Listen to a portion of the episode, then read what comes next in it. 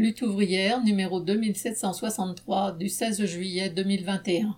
Oui à l'obligation de recruter dans les hôpitaux. Rubrique éditoriale.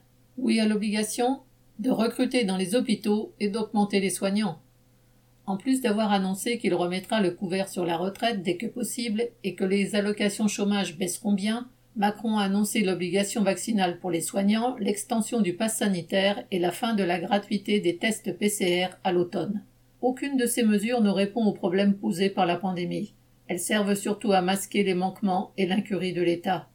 Macron parle de vacciner la planète, mais lui et les autres dirigeants du monde en sont incapables. Malgré leurs promesses, seulement 1% des doses ont été administrées dans les pays pauvres, car ils ne veulent pas imposer la levée des brevets aux trusts pharmaceutiques. À ce rythme, l'Inde ou l'Afrique du Sud, qui pourraient fabriquer leurs propres vaccins en disposant des brevets, mettront des années à vacciner leur population. D'ici là, combien y aura-t-il de nouvelles vagues et de nouveaux variants?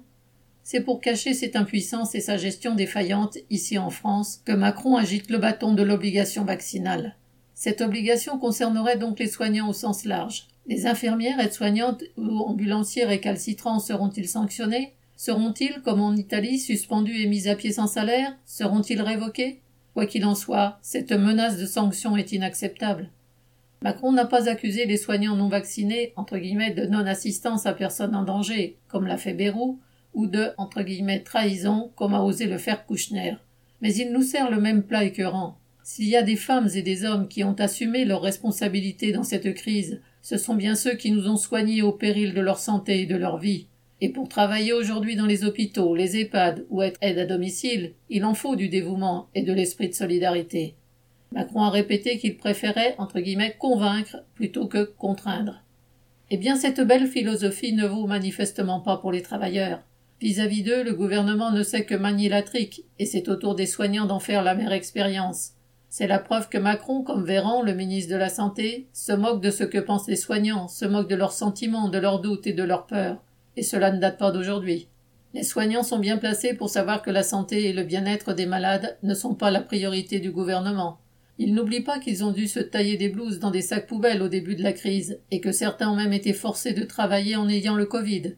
Et aujourd'hui, les responsables de ce chaos osent leur faire la morale et les accuser, entre guillemets, d'irresponsabilité professionnelle le pire, c'est que la gestion capitaliste des hôpitaux continue, avec l'externalisation des services de nettoyage, les fermetures de lits et les économies à tous les étages.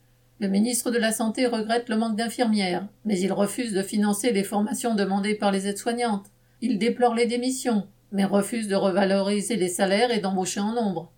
Avec les scandales sanitaires, dont celui du Mediator, les patrons des laboratoires ont montré qu'ils étaient capables de mentir aux malades et de les empoisonner pour continuer à encaisser des profits.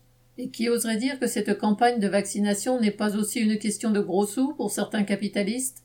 Voilà d'où vient l'écœurement et la défiance.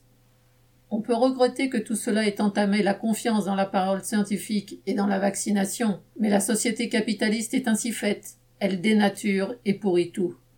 S'il y a des comptes à demander pour la gestion catastrophique de cette pandémie et pour les ratés de la vaccination, c'est à ceux qui dirigent la société qu'il faut s'adresser. Mais ne marchons pas dans la manipulation qui vise à nous diviser et dresser une partie des travailleurs contre une autre. Tous les travailleurs peuvent se retrouver et s'unir derrière un programme simple. Obligation de recruter massivement dans les hôpitaux. Obligation d'augmenter les salaires. Obligation de rendre publics les contrats signés avec les big pharma qui fabriquent les vaccins et les tests obligation de lever les brevets sur les vaccins et de les mettre à disposition des pays pauvres. Sur ce terrain, les soignants et l'ensemble des travailleurs ont les mêmes intérêts à défendre. Bulletin d'entreprise du 12 juillet 2021.